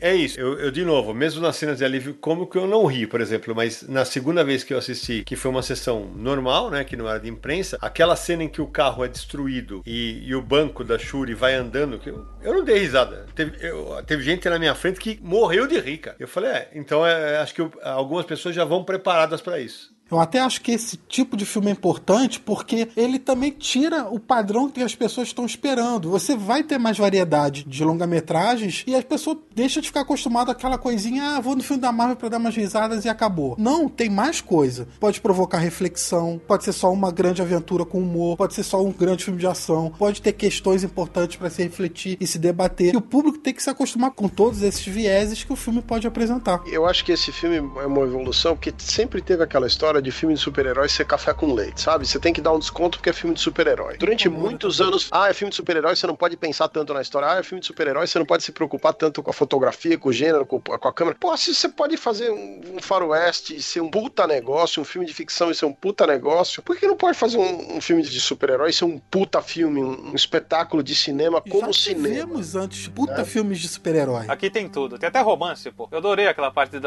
De, ele hesitou, hesitou. É, eu achei muito bom. Que ele fica congelado. É, né? é ele é. trava, muito bom. Que inclusive é decorrente para mim da melhor cena de ação do filme. Esse assalto aí ao carro de sequestradores, ao comboio é. de sequestradores, que é espetacular. Concordo. Uma cena preta com o Pantera Negra vestido de preto, uma cena escura uhum. para Dedel. Logo no começo, e eu já digo de cara, assim, né? A gente sempre criticava, né? No, no mundo nerd se criticava muito as cenas de ação dos Batmans do Nolan, que eram cenas escuras, você não via nada. E o filme do Pantera Negra mostra como é que se faz uma cena de ação no escuro, em que ninguém vai falar assim, ó, que porcaria, não dá para enxergar nada. É um espetáculo de cena de ação, pra mim. É disparado é melhor do filme. Também gosto bastante. Agora, quando eu convidei o, o Lucas pra gente gravar o Confins, é, aquele que ele falou agora há pouco, ah, ele nem ia assistir ao filme logo de cara. Aí falou, ó, ah, eu quero você de convidado e tal. Ele falou, pô, então agora eu vou ver, não sei o quê, vou logo na estreia. E agora acho que a gente tá na hora de entrar na, numa seara aqui, tem que ser tocada. Queria justamente isso, Lucas. Eu queria o teu depoimento com um cara negro. Como é que foi? Porque, cara, eu, eu fui na dia da cabine e fui depois na estreia meia-noite. Cara, eu fiquei muito feliz. Acho que eu nunca vi uma sessão de estreia com tanta gente negra no filme. E aí tem gente que não consegue entender o lance da representatividade, cara. Então eu queria o teu depoimento. É, então, pra mim, eu já escrevi sobre isso. A gente fez um vídeo quando saiu o novo Star Wars, né? Por causa do fim e etc. Né? A nova leva de Star Wars, Despertar da Força. Pra mim foi uma experiência bastante nova, né? É claro que eu tenho algumas referências de filmes uh, negros da minha infância, né? da minha claro. adolescência também. Eu sou um grande fã do, do, Ed Murphy dos anos 80 e 90. Depois, já mais adulto, descobri o cinema Black Exploitation e amo de paixão. Mas são coisas que eu não vi acontecer. Tinha um distanciamento temporal. E agora tá. ver isso e ver pessoas do movimento negro, eu gostaria que as pessoas, porque quem escuta a gente é, é nerd, né? É, é leitor de quadrinhos. E a gente não tem um pouco a dimensão como é que isso é fora da bolha do quadrinho. Eu tenho amigos negros, muitos, é, muitos deles nunca leram um quadrinho na vida e estavam organizando de ver o filme junto, sabe? Ah, vamos ver o filme, pô, vamos juntar, fazer um comboio e ver todo mundo junto. Isso é, é, é algo que eu nunca tinha visto acontecer. Eu brinquei hoje com a minha esposa que teve uma cena no filme, eu acho que eu comentei com vocês no, na nossa pré-gravação, que era, tem uma cena do filme em que eu falo, gente, minha mãe vai adorar ver esse filme. Minha mãe vai enlouquecer com esse filme aqui. Eu amo de paixão X-Men 2, eu amo de paixão Cavaleiro das Trevas, mas em nenhum momento eu pensei que algumas outras pessoas que não do meio do quadrinho gostariam muito de ver esse filme como eu gostei. E isso aconteceu com Pantera Negra. Repito, é evidente que tá aí a questão racial. É óbvio. Ah. É óbvio que tá para mim, que pesquiso o gênero, que me interessa por questões de gênero, tá para mim colocado uma cena igual a do Cassino, que eu também citei na nossa conversa pré-gravação, em que você tem duas mulheres no centro da ação e assim, uhum impede igualdade. A entrada do T'Challa na briga, inclusive, é uma entrada retardada, né? As mulheres começam a brigar muito antes dele entrar na cena. Ô, Lucas, e tem uma cena da Okoye, quando ela tá entrando, que eu achei o máximo, que ela ridiculariza o cabelo que ela tá usando, que é liso. Sim, que é a peruca lisa, é, é, né? É. é. um negócio pequeno. Alguns autores negros, inclusive brasileiros, vão dizer que é, isso parece banal para quem tá acostumado a ter todos os filmes com 90% do elenco branco, né? Então, não estou dizendo nenhuma novidade, nada que pareça especial, mas é especial, sabe? É, é, especial você ver o retrato de um país africano, ainda que idílico, mas o cinema é isso, né? O cinema é a venda da fantasia, o auge do desenvolvimento humano. É, e tem uma fala do que o monge, o T'Challa diz, ó, oh, eu tenho que preservar o meu povo. E o que o monge diz, ó, oh, a humanidade não surgiu na África, então é seu povo é todo mundo chegado, né? Você tem que preservar todo mundo. Pô, vai me desculpar, os mais, os mais retrógrados, os mais tacanhos, porra, mas é o filme nesse aspecto de representatividade, você se vê ali, é, você vê um monte de, de gente que você conhece que nunca teve no centro da ação né, assim, na mídia, né, no mainstream. Você vê um filme desse, é, não tem outro termo, desculpem os ouvintes do Confins do Universo, mas é de cair o cu da bunda, sabe? É, é, um troço de você falar assim, cara, eu vim até aqui para isso, tá valendo, sabe? Eu sempre tive essa impressão de que o super-herói que não era branco, uhum. e nem homem, ou seja, negros, mulheres, asiáticos, assim que eles eram criados, eles tinham um peso que era o seguinte: eu tenho que representar, uhum. porque eu sou o único, eu sou um dos poucos. Então, as histórias muitas vezes são difíceis, porque não tem aquela coisa dos do, heróis brancos, os personagens brancos, os escritores, os artistas, os autores, eles simplesmente soltam a franga e fazem o que querem, porque ninguém está preocupado que aquele personagem tem uma responsabilidade é. com o público que ele representa. Uhum. E, e, os personagens negros e as mulheres, e as mulheres negras nesse filme, existe essa responsabilidade principalmente nos quadrinhos e tal. No filme eu não senti, eu achei que no filme tá tudo muito bem feito, tá tudo muito, muito natural. Encaixado. Sérgio, Sérgio, é. sabe por que você não sentiu isso? Porque o filme tem 90% dos seus personagens negros. Então isso pode é ser possível. diluído. Você Ótimo. tem personagens diferentes, com posicionamentos políticos, ideológicos, personalidades diferentes. Tem um, um discurso da Chimamanda Adichie, para quem não conhece, uma escritora nigeriana, né, escreveu alguns best-sellers aí, em que ela diz, foi até, acho que isso é até um TED dela, né, aquele, aquelas palestras TED. TED Talk. Ela, isso, TED Talk, em que ela diz que o grande problema dessas figuras, eu vou chamar aqui de não normais, tá, mas eu espero que vocês entendam o que eu quero dizer com isso, o grande problema é que essas figuras têm uma história única. Os personagens negros são todos muito parecidos, os personagens asiáticos são todos muito parecidos, porque eles são sempre um estereótipo. Quando você tem um filme como Pantera Negra, em que você tem, na mesma cena de ação, o T'Challa, você tem a Nakia, você tem a Okoi, você tem a Shuri, você tem o Acabe, aquele da tribo da fronteira, né, que criam Sim. os rinocerontes. São quatro personagens, dois homens e duas mulheres, com posicionamentos, personalidades, entendimentos de mundo radicalmente distintos. Sim. Então não tem o peso, não tem ninguém ali que está representando os negros. O pacote deles, o conjunto daqueles personagens diferentes representam os negros. Então não pesa. A grande Mas... crítica é essa. Quando você tem um grupo de heróis lá, cinco heróis, a Liga da Justiça, tá?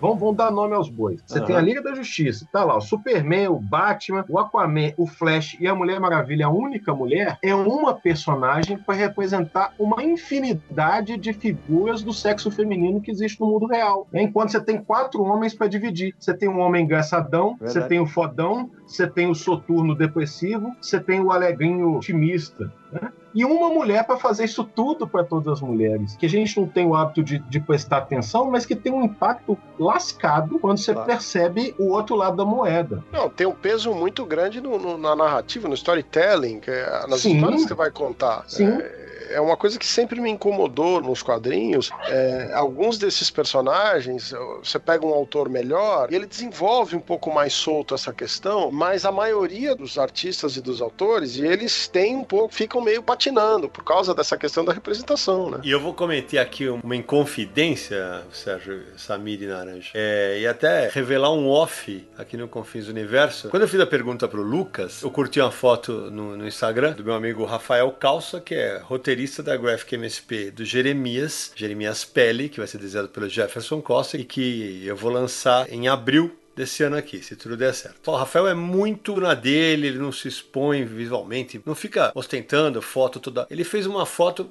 sentado no trono com os braços cruzados. E eu falei, porra, que legal, né? O Rafael se sentiu representado e falou: ó, a gente precisava disso. E agora vem a, a, a inconfidência. E aqui eu vou pedir licença para os nossos ouvintes. É raro eu misturar o Sidney da MSP com o Sidney do Universal aqui, mas acho que aqui vale a pena. Quando eu pautei os meninos que eu queria uma graphic sobre racismo, logo de cara o roteiro veio muito rápido e o Rafael falou assim: nunca uma história saiu tão fácil de mim. Eu falei, por quê? Aí ele contou a história para mim. Ele falou: olha, se deu o seguinte: o que você sempre pede quando você vai fazer uma Graphic MSP. Que a essência do personagem seja preservada, né? Qual era a essência do Jeremias? Usar uma boina vermelha. Exatamente. É um dos personagens mais antigos do Maurício e ele nunca foi desenvolvido. Ele não sabe que ele ganhou do avô. Bom, o resultado é o seguinte: vocês vão ver nas bancas em breve uma história, algo que a MSP nunca tocou. Enquanto discutia o roteiro com o Rafael e o Jefferson, durante vários momentos eu falei, galera, isso aqui não, não tá pesado demais? Aí eles falavam assim: Sidão, isso aqui eu vivi durante X anos. E foi a primeira vez, desde que eu edito os quadrinhos da MSP, que eu chamei alguém para ler o roteiro além de mim, porque eu precisava que conheça essa realidade, a realidade do negro no Brasil. E eu chamei o Lucas. O Lucas leu o roteiro da Graphic MSP. E aí eu falei: cara, eu quero que seja honesto, sem fazer propaganda. Ele só usou do caralho para resumir.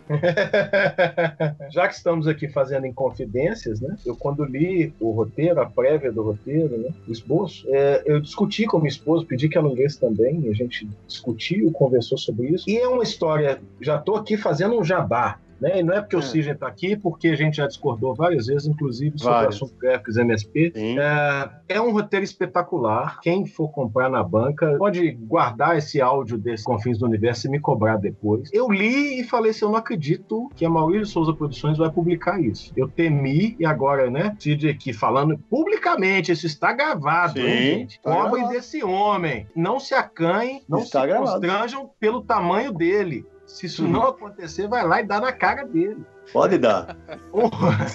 Ainda mais porque corintiano, mas enfim.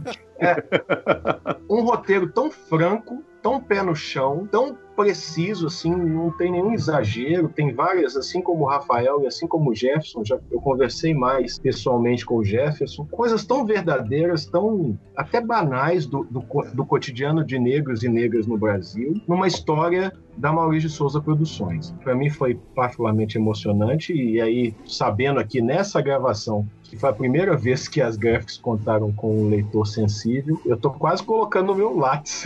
Mas é verdade. E o Lucas, quando me retorna, ele me manda um áudio e tem um momento que eu falei, puta, então foi a melhor decisão que eu podia ter tomado como editor. É, ele fala assim para mim, que ele parou de duas a três vezes porque machucou. Isso eu já tenho falado em palestras, está aqui registrado, tá? A graphic do Jeremias vai ajudar a mudar os quadrinhos da Maurício de Souza, inclusive os de linha. Nós vamos ver daqui a pouco, mas eu só puxei esse assunto para mostrar o quanto a gente, no nosso dia a dia de gente branca, não sei o que, a gente tá alheio a esse tipo de coisa. Quando a Graphic sair, eu, eu vou comentar mais quais foram as coisas que eu, eu falei, mas Jefferson, isso aqui não tá meio pesado? Ele falou, Sidão, aqui tá light, para saber como é que é na rua. Eu queria te interrompendo, mas é só porque isso tem me incomodado muito nos últimos anos, principalmente. Eu não estou dizendo que as pessoas não negras, né, as pessoas brancas, têm culpa não, nesse mas... processo. Não é isso. É porque é muito fácil inverter esse discurso e dizer assim: ah, vocês estão pegando segregacionismo, vocês estão pegando. Ah,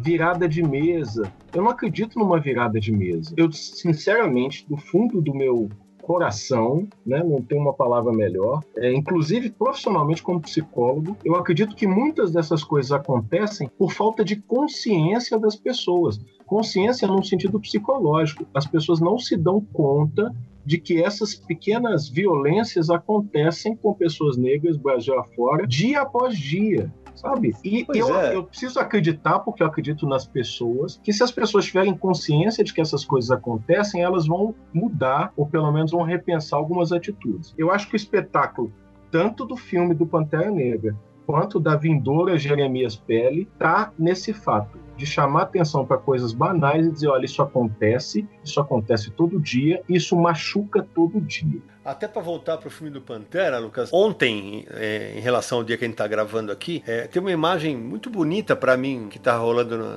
na, internet e no Facebook, que é uma menina vestida de Mulher Maravilha, um menino vestido de Super-Homem, e o Pantera Negra chega perto do menino negro e fala: ah, e o moleque vai brincar. E eu postei porque eu achei a imagem muito bonita. Quem tiver curiosidade, vai no meu Facebook. Cara, teve gente que falou que aquilo era vitimismo. Sério, me incomodou num grau que eu falei: não vou discutir. Eu vou deixar rolar. Não dá para discutir. Tem gente que é racista mesmo não tem o que fazer. Sim. Sabe, a pessoa cresceu naquele meio, acredita naquilo, não tem o que fazer. Tem gente que realmente não tem a consciência e a é. partir do momento que se conscientiza, a pessoa muda, porque ela uhum. não tá fazendo por mal, ela só não tem consciência. É para ele aquilo era normal é isso.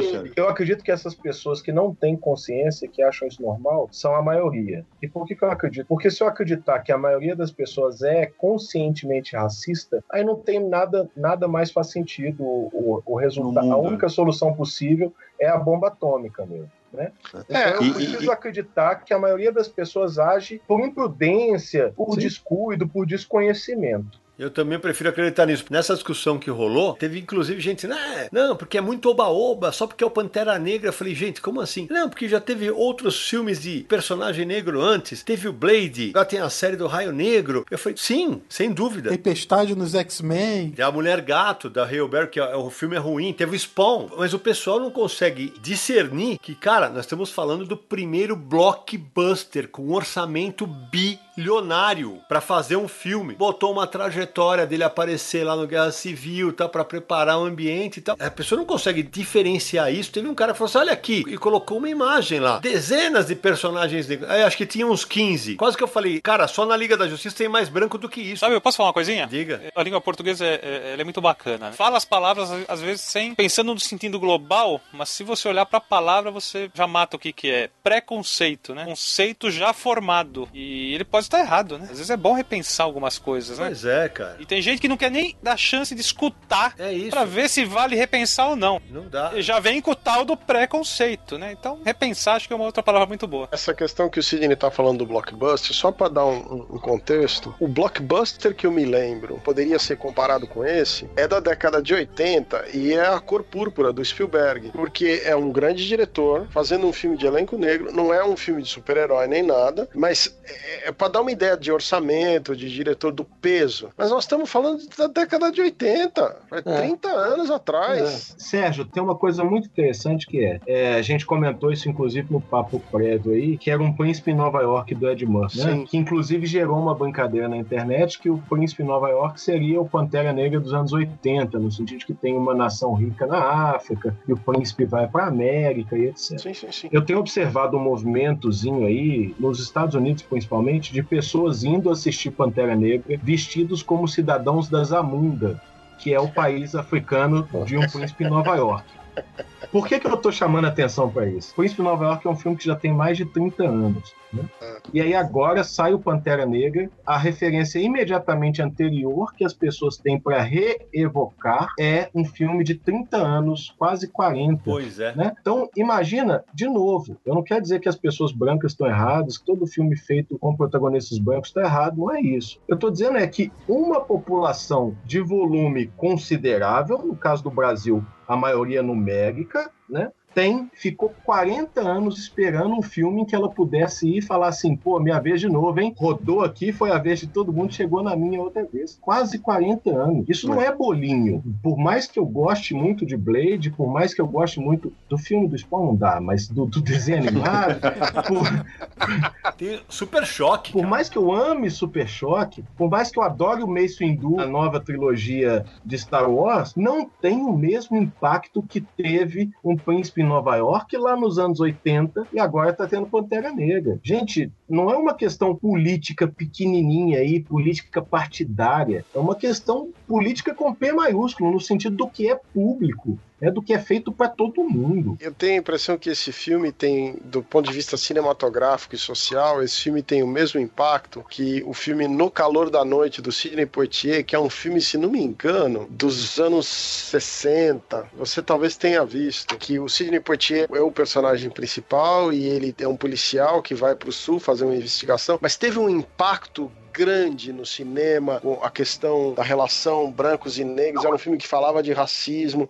Então, assim, o impacto social era muito grande. E eu tô sentindo que esse filme do Pantera tem o mesmo tipo de impacto que aquele filme teve na década que ele saiu. É um filme muito mais antigo, superstar na época dele, né? E a gente tá gravando aqui, e eu acabei de mandar no Skype, onde a gente tá gravando para todo mundo, para que todos nós vejamos, é um post de um rapaz, do Eric Haywood, se eu não me engano, acho que ele é roteirista tal. Tô aqui, são seis meninas negras vestidas como as Doras Milage, cara. Olha a foto, depois o Samir coloca pra gente no post isso daí, né, do Universal aqui. Se a pessoa não conseguir entender representatividade vendo essa imagem, cara, desculpa, nada vai fazer ele entender. Nada. E esse é o lance, Cid. A existência do filme do Pantera Negra, que atende a milhares de pessoas negras mundo afora. Outra ressalva: o filme do Pantera Negra não é um grande filme porque ele é um filme negro. Ele é um grande filme que também é um filme negro. É, Exato. É um Ele grande atender- filme, ponto, né? é um grande filme, ponto. Isso. Ele atender a milhares, a milhões de pessoas negras no filme não diminui em nada que pessoas brancas ainda têm o Capitão América para ir lá assistir e falar: Nossa, é isso que Exato. eu penso da vida. O Homem de Ferro ir lá e assistir: Nossa, eu tô aqui, eu entendo esse cara, eu penso como esse cara, esse cara pensa como eu. Exato. Não- uma coisa não apaga a outra. Né? O que a gente está dizendo é, ok, um volume grande da população tem os seus heróis para curtir, para achar legal. As populações negras também curtem, também gostam desses personagens. E agora o que está se propondo é ter um personagem negro que é legal, que as pessoas negras podem assistir e dizer, poxa, sou eu na tela grande. E as pessoas brancas podem assistir e dizer, olha, que filme legal, eu também gosto desse cara. Exatamente, Indiferente exatamente. se ele é preto, branco ou amarelo. Né? Exato. É esse movimento que sempre foi solicitado das pessoas negras. Imagina se eu dependesse de filmes e de super-heróis negros para gostar das coisas que eu gosto, eu já teria Sim. largado. Né? Eu ia gostar exclusivamente de futebol e basquete. E pagode romântico,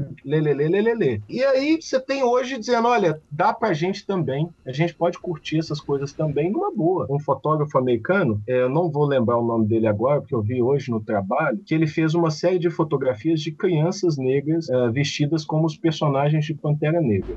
Cara, é espetacular. É assim, pra nós, população negra, né? E aí eu me arrisco a dizer em nome da população, é um paradigma novo, assim, principalmente para quem nasceu pós Black Exploitation, né? O negro no centro da tela e falar assim, caralho, isso é legal pra caramba. É, é legal pra caramba ser como eu sou, porque tem o Pantera Negra perto, no nível do Batman, da Mulher Maravilha, do Superman, tem o Pantera Negra, sabe? Poxa.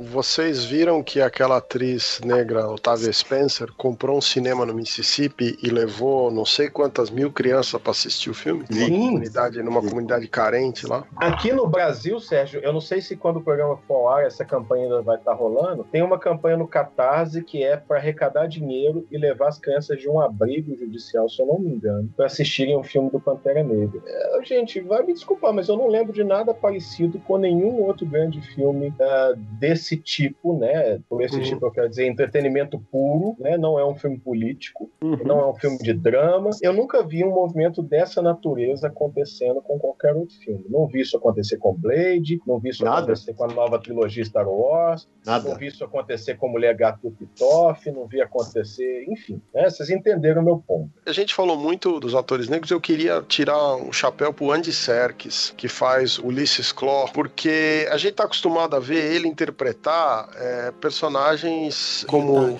Planeta dos Macacos, sabe? Uhum. O Gollum e não sei o quê. E nesse filme, só o braço dele tá interpretado e ele faz um personagem bem legal. É uma atuação curta, mas ele faz um personagem como ator, assim, mostra um lado dele que a gente vê menos. E eu gostei bastante também dessa pontinha que ele faz no filme. Telling me that the king of a third world country runs around in a bulletproof catsuit? Uma coisa que eu queria levantar, moçada, é o seguinte: antes do filme estrear, teve aquela imbecilidade que rolou na internet. Ah, não, que fãs da DC vão boicotar o filme, que vão dar nota baixa, não sei o que, papapá, porque é muito oba-oba em cima. Eu lembro que na época eu até comentei isso com o Marcelo Campos, que tava. Ah, o pessoal optou por ridicularizar os fãs da DC. Desculpa você que tá ouvindo a gente. No fã da DC é o cacete. Quem fez isso é gente racista. É racismo puro. Por que esse imbecil não tomou essa atitude? Ah, vamos boicotar o filme do Thor, que é um deus nórdico, loiro de olhos azuis. Por quê? que ele resolveu fazer isso no Pantera Negra? Só me explica. É racismo não, é coincidência. É coincidência, né? Se era é. pra boicotar filme da Marvel, tinha 10 anos de filme pra boicotar, né? Sim, sem dúvida. E aí vem aquele. O cara é tão sacana, ele se apropriou dessa imbecilidade de ah, eu gosto mais da DC, eu gosto mais da Marvel, eu gosto mais de filme de, de super-herói legal, saca? E o cara pegou, eu tô aqui como um fã da DC pra falar de racismo. E desculpa, vai se fuder porque o filme é bom pra cacete e vai arrebentar a boca do balão, sim. Boicota bigode apagado digitalmente, né? Uh, né? Coisa faz sentido, né?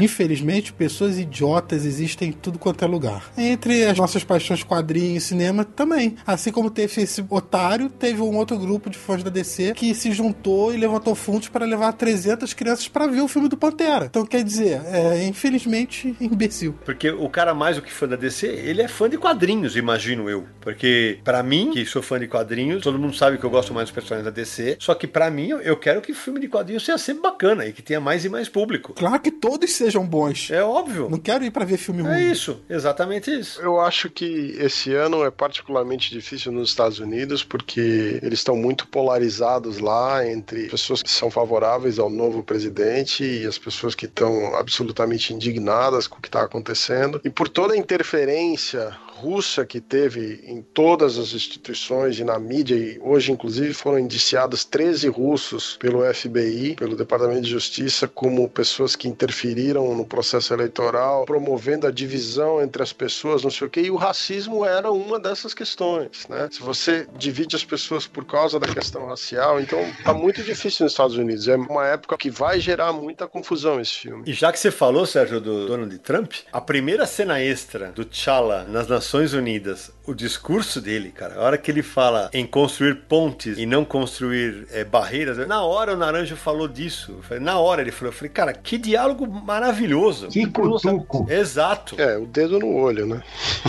Tapa na cara, é um cutuco mesmo, como disse o Lucas. Né? E é algo que a gente também já discutiu aqui, né? Tem um outro político que fala, ah, mas dá licença, o que, que um grupo de fazendeiros pode ensinar pra gente, ou enfim. Exatamente. Aquele lance das pessoas não conseguirem ver além, né? Não conseguirem ver mais do que aquela imagem que tá na sua frente. A risadinha do T'Challa é sensacional, né? Risadinha de canto de boca, né? Esse foi um dos momentos que a plateia onde eu estava riu. É quase um riso de desforra, né? Ah, o que, que um bando de fazendeiro tem pra ensinar pra gente. Todo mundo na plateia.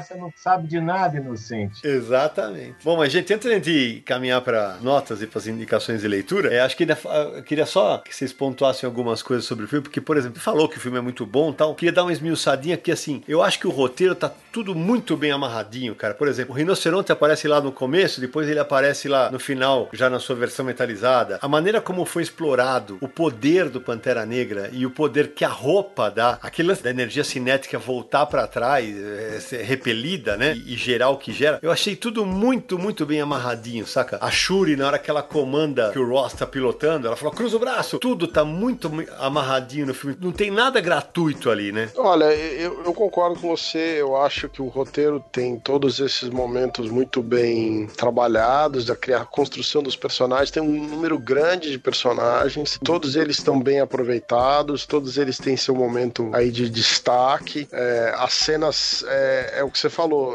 É, as cenas têm aquela construçãozinha inicial que às vezes você não sabe por que, que ela tá acontecendo. Mais pra frente vai ser usado aquele detalhe, vai ser usado aquele diálogo, vai ter um repeteco daquela cena. Né? Então você vê que tem a cena onde morre o tio do Chala morre nos Estados Sim, Unidos e a, a criança vai embora com a criança Sim. olhando e no fim do filme tem a cena que tem a nave, tem Exato. as crianças, quer dizer, é o contraste. Então o filme tá muito bem amarrado. Eu faço questão de frisar a fotografia, o vestuário, as cenas de ação. A trilha sonora, sério. Olha, eu vou confessar pra você que a trilha sonora é bacana e tal, mas não é o que mais me impressionou no filme. Não, pra mim também não, mas pra mim tá muito bem colocado. Aquela batida mais africana e tal. Aquela É. percussão, né? Isso, essa é a palavra. Obrigado, Lucas. Eu, eu queria frisar para quem estiver escutando que, apesar de tudo que a gente falou aqui, da, da parte social do filme, da relevância que o filme tem, Uhum. é um filme muito divertido, um filme de ação, um Sim. filme bacana, entendeu? Então, se você tem algum preconceito, esquece, vai assistir o filme e vai se divertir, porque é um belíssimo filme de ação. Tá, Sidão, você tinha comentado sobre a trilha sonora do filme. É, quem criou essa trilha foi o Kendrick Lamar, que é um rapper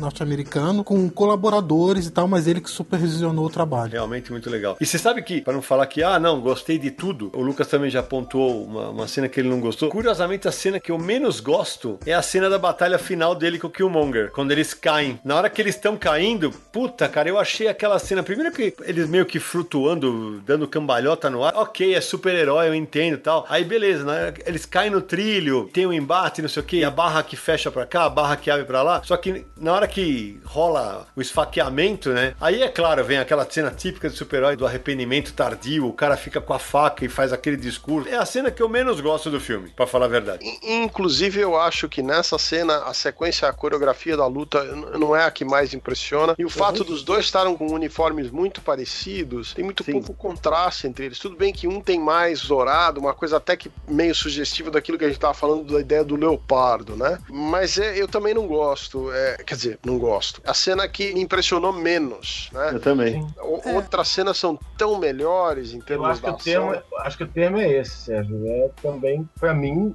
inclusive já citei a, a cena de ação, né, da libertação das mulheres sequestradas é muito mais impactante do que a, a luta final. Assim. Isso não quer dizer que ela é ruim ou qualquer coisa. Eu Claro. acho ela menos a- legal. a- por exemplo, a sequência do combate das guerreiras da Dora Milaje com o Killmonger, que elas prendem ele com as três lanças. Muito legal. Aquela sequência é muito mais interessante. É muito legal. É muito mais inesperada do que a sequência final. Exatamente. É, você, quando tá vendo a luta final, você já sabe o que vai acontecer, o herói vai vencer e tal. Claro, é isso aí. O que eu tava esperando ali era que não matassem o Killmonger.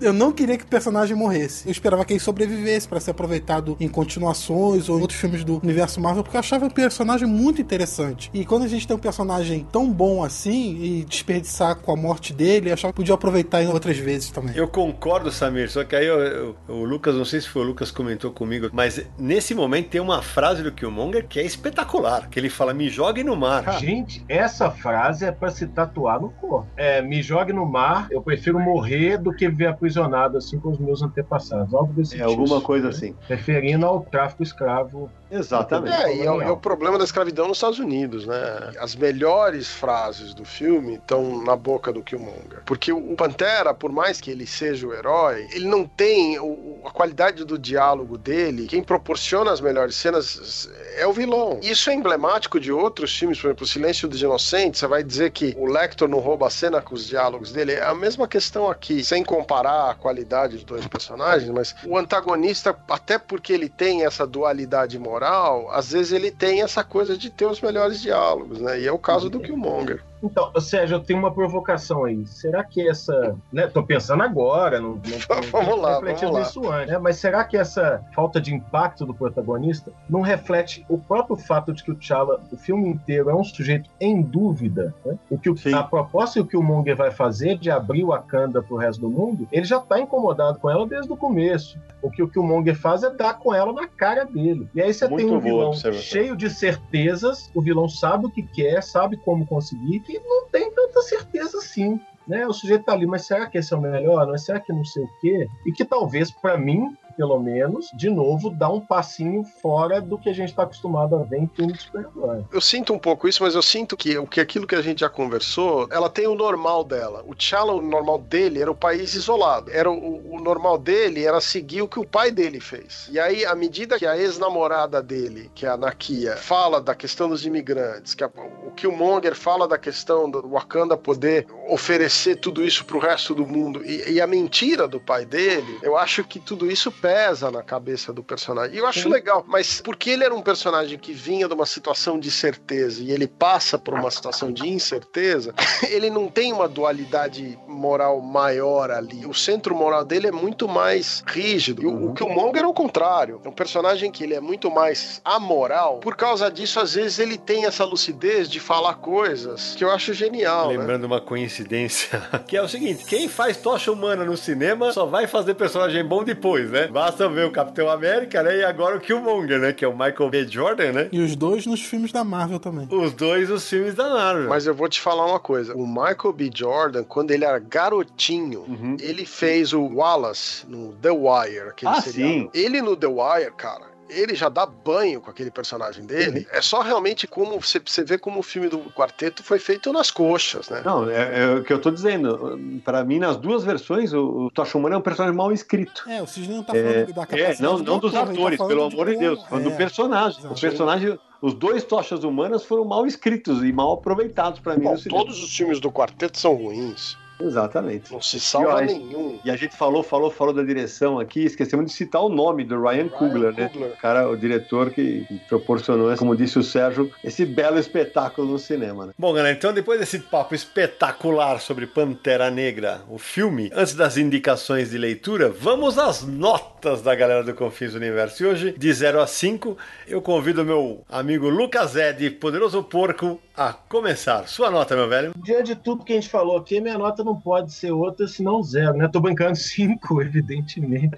É cinco, é. Pra mim, tá no meu top 3 de filmes de super-heróis. Sérgio Codespot? Olha, cara, eu vou dar 4,5. Eu não vou dar 5, porque eu sou chato pra caralho. A gente acabou falando daquela sequência final ali Sim. do combate do avião. Eu queria um filme que chegasse nesse final e tivesse um pouco dessa coisa de ser imprevisível, de ah. você falar, como filme de super-herói, né? Mas, então, 4,5 pra mim, mas é um puta filme. É isso aí. Naranjo? Vou ser bem sincero. Tô curtindo muito toda essa onda de super-heróis aí, seja com hip, sem hip, sei lá, eu gosto, eu acho legal. E se for pegar os podcasts anteriores, eu dei nota alta para filme que nem o merecia. Então eu não posso dar menos que 5 pra esse filme, é 5. Samir Aliato. A gente até fez um podcast sobre Guerra Civil, e desde do filme do Guerra Civil, esse do Pantera Negra era o que eu mais aguardava dos filmes da Marvel. A gente passou ano passado por três filmes, assim, muito similares entre si. Então quando a gente chega no começo de 2018, vê um filme com um tom diferente, daquele alívio, né? E, enfim. para mim tá no top 3 filmes da Marvel, desse universo Marvel cinematográfico. Eu daria 4,5 também. É, a minha nota também é 4,5. Também é top top 3 e eu diria que para mim, eu tô impactado ainda por ter visto tão recentemente duas vezes, mas para mim briga com Soldado Invernal, Capitão América Soldado Invernal no posto de favorito. Guerra Civil para mim é muito divertido porque ver os heróis brigando, tal, é coisa de leitor de super-herói. Mas como filme, Pantera Negra e Capitão América Soldado Invernal para mim são o auge da Marvel e para mim top 5 de filme de super-herói também.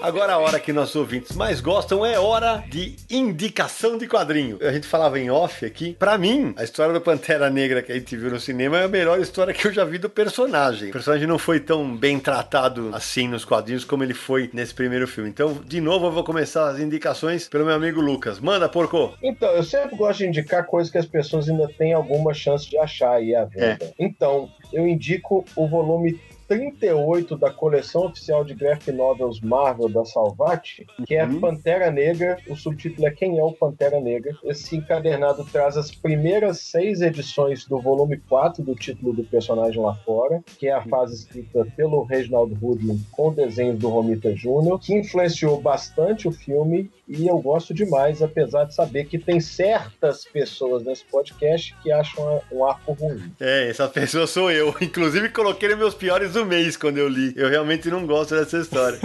e você, Samir, por você tá rindo aí, o que, que você indica? Eu vou indicar também da coleção oficial de graphics novels da Marvel, volume 28, Pantera Negra, a Fúria do Pantera Negra, que a gente chegou a comentar aqui durante o podcast sobre essa história, publicado originalmente em Jungle Action, roteiros de Don McGregor, desenhos de Rick Buckler e Billy Graham. Assim, foi a primeira grande história do, do Pantera Negra, introduziu vários conceitos do personagem que perduram até hoje, incluindo o vilão do filme, que fez a primeira aparição aqui. Não é muito difícil de encontrar, porque esses encadernados da coleção podem ser comprados até online no site da editora. Então essa fica sendo a minha dica. Samir, esse é o 28 da série clássica. É o 28 Isso. em pauzinhos romanos. Isso, exatamente. Boa. Volume 28 da série clássicos, porque depois da expansão se dividiu, continuou a numeração normal e com histórias clássicas, né, mais antigas. Essa da série clássicas. É, eu só queria complementar, uma, dizendo rapidinho uma coisa, a gente também já comentou no programa, é da escassez de publicações do Pantera Negra é, no Brasil.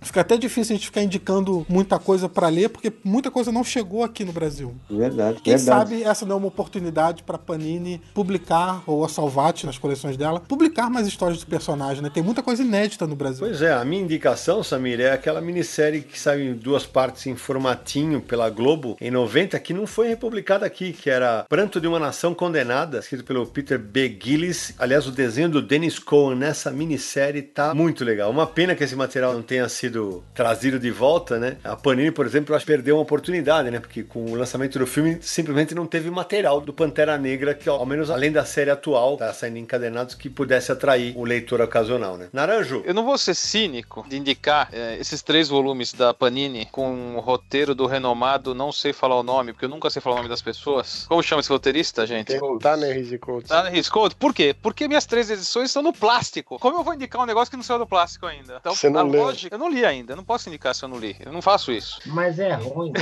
Obrigado, Lucas. Obrigado. Obrigado. Também concordo. Então faz o seguinte, ó. Se vira nos 30, vai atrás Homem de Ferro e Capitão América, Capitão Z, terceira série número 19, com arte do Jack Kirby e a primeira aparição do Pantera Negra no Brasil. E colecionador é até lindo ter isso na coleção. Então se vira nos 30, vai atrás. Com quanto você vai pagar? Não é problema meu. Já eu tô só indicando. Vai ser aí, você fecha. Vou fazer que nem o Laranja e vou indicar um negócio que vai ser difícil de achar. Porque é o seguinte, eu gostaria de indicar o que o Samir indicou, que a minha memória afetiva do personagem é essa fase aí do Dom McGregor escrevendo. Mas como não dá para indicar, eu vou indicar uma história que saiu no terceiro volume dos Vingadores nos Estados Unidos. No número 65 começa uma história que chama Red Zone, que é uma história que tem Pantera Negra junto com a aventura dos Vingadores, onde o vilão é o Caveira Vermelha, que é o famoso nazista da Marvel. E essa história é uma das raras que eu me lembro onde o Caveira Vermelha luta com o Pantera Negra e tem essa coisa, esse embate racista, digamos assim. Eu achei que era uma coisa que era inédita entre esses personagens e numa história que é escrita pelo Geoff Jones, desenhada pelo Olivier Coipel e é uma fase dos Vingadores que deve ter saído originalmente aí no Brasil, porque é uma fase de uma revista seguindo aquela a fase dos Vingadores do Pérez, sabe? Que saiu aí no Brasil. Nos Estados Unidos é Avengers volume 3, 65 a 70 são seis partes. Agora, no Brasil, eu não sei qual dessas coleções está sendo reproduzido isso. Né? Essa que o Sérgio comentou saiu naquela Os Maiores Vilões do Mundo, sei lá, da Salvati, saiu no primeiro volume. Ah, então tá. Saiu. E lembrando também que Pantera Negra tem participações em histórias dos Vingadores, algumas sagas da Marvel. Também nessa era Panini teve histórias solo publicadas em revistas como Demolidor, Marvel Action. Então, se você quiser garimpar e procurar, cai dica aí. My King. Stop it. The Black Panther lives. Então, meu amigo Samir Naliato, antes da gente encerrar o Confis Universo Especial sobre Pantera Negra, quem quiser encontrar o Confis Universo pela internet do mundo inteiro, como faz? Eu sei que fosse a internet só do Brasil, mas vamos lá. Não, até em Wakanda. Até o Wakanda a internet é rápida pra caramba, é aí que é bom. Vamos lá, Confis do Universo, podcast do site Universo HQ, pra ouvir todos os episódios é podcast.universohq.com. Esse é o 44 episódio do podcast. Também estamos no iTunes, é só entrar lá e digitar Confis do Universo. Assine o feed, deixe sua avaliação e comentário pra gente. Mensagens é enviar e-mail para podcast@universohq.com ou mensagens de voz para o WhatsApp DDD 11 94 583 5989. Repita. DDD 11 94 583 5989. O site Universo HQ é www.universohq, notícias, resenhas e tudo mais ligado ao mundo dos quadrinhos ou ao universo dos quadrinhos. Também estamos nas redes sociais, é só buscar o Universo HQ em Facebook, Twitter, Instagram, Google+. E lembrando sempre, Confis no Universo é quinzenal. Se você curte nosso trabalho, está conhecendo agora e gostou do que ouviu, acesse lá o Catarse, nossa campanha de financiamento coletivo, catarse.me barra Universo HQ, apoie e divulgue. É isso aí. Então, meus amigos, prazer esse papo com vocês. Vou começar as despedidas pelo Sérgio. Vai, meu velho. Ah, eu queria agradecer a participação do Lucas e queria agradecer todo mundo que está colaborando com a gente aí na campanha do Catarse. E muito bom estar conversando com todo mundo. Fazia um tempo que eu não participava do programa. Então, um abraço para todo mundo. Lucas, meu velho, primeiro, obrigado por ter aceito o convite. Tá gravando aqui nessa sexta-feira, até de madrugada. Brigadaço. O papo foi para mim excelente. Espero que para você tenha valido a pena. Suas despedidas, meu velho. Primeiro, agradecer o convite. Não tem nada, acho que acredito que você não tem que me agradecer. Tem certos convites que a gente não recusa, tipo ler em primeira mão o roteiro ou participar do podcast. Desculpa qualquer coisa, eu ando meio sumido lá do Melhores do Mundo, mas quem quiser, eu tô aí pentelhando geral nas redes sociais, Twitter, Instagram, essas coisas. Joga Poderoso Porco lá que aparece. É isso, muito obrigado. Se você não viu Pantera Negra e tá aqui até agora escutando isso, pelo amor de Deus, faça alguma coisa por você mesmo e vá ver o filme. Marcelo Naranjo. Encerro com uma frase de Martin Luther King. O que me preocupa não é o grito dos maus, é o silêncio dos bons. E até o próximo episódio. Marcelo Naranjo me deixou arrepiado a uma da manhã, velho. Filósofo. Sensacional. Vai, Samir, sua vez. Dizer o que depois disso, não é mesmo? Só quero agradecer ao Lucas Ed, valeu pela participação. Espero que o pessoal tenha curtido o podcast e vamos pra próxima. Eu também, eu queria agradecer o Sérgio, o Samir, o Naranjo. É sempre bom quando a gente reúne quarteto fantástico original. E hoje agradecer ao Lucas aí pela brilhante participação. Acho que acrescentou demais pro debate. É, e deixar um recadinho, né? Espero que o Pantera Negra ajude a fazer as pessoas entenderem o quanto representatividade é, sim, senhor, importante. E que dá para falar disso aliado com muito entretenimento. Aqui no Brasil, nos Estados Unidos ou até em Wakanda. E a gente se encontra no próximo episódio de Confins do Universo. We on now. We on now. We on now. No dia mais claro ou na noite mais densa, você está deixando a nossa presença. Faça uma boa viagem de volta, mas não fique disperso. Nos encontraremos no próximo episódio de Confins do Universo.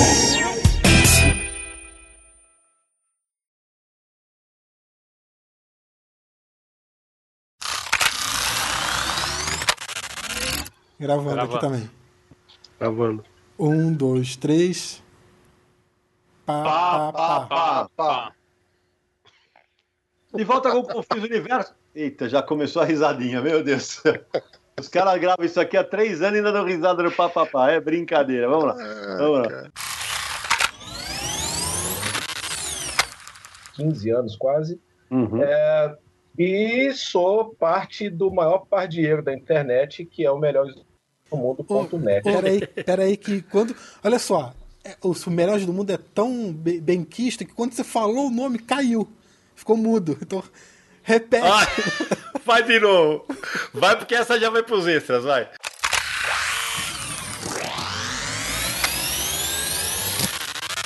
um traço de vingança que o, moti- que o motiva, mas não é só isso, né? Ele tem todo um. um é, agora até deu branco. Caramba. Bebe? É. ai, ai. Não, é, peraí. Eu ia falar que ele. É, peraí, aí você se atrapalha de lembrar, pô. É pra entrar nos extras mesmo. Então faz o seguinte, ó, se vira nos 30, vai atrás do Homem de Ferro Capitão América número 19 da Ebal, e lá tem a primeira aparição do Capitão América com desenhos do Jack Kirby. E isso é legal ter pra quem é colecionador. Se vira. O problema é seu de achar e pagar. E onde você falou Capitão América, você queria falar Pantera Negra, né? Jura por Deus que eu falei? Ju- Juro, Pois é, juro, juro. Ainda bem que o editor presta atenção, né? Fala sério. Então, peraí, então. É... Repete. Não, não foi isso que eu quis dizer, gente. Eu, que- eu, Ah, mas já então foi extras, tudo bem, né?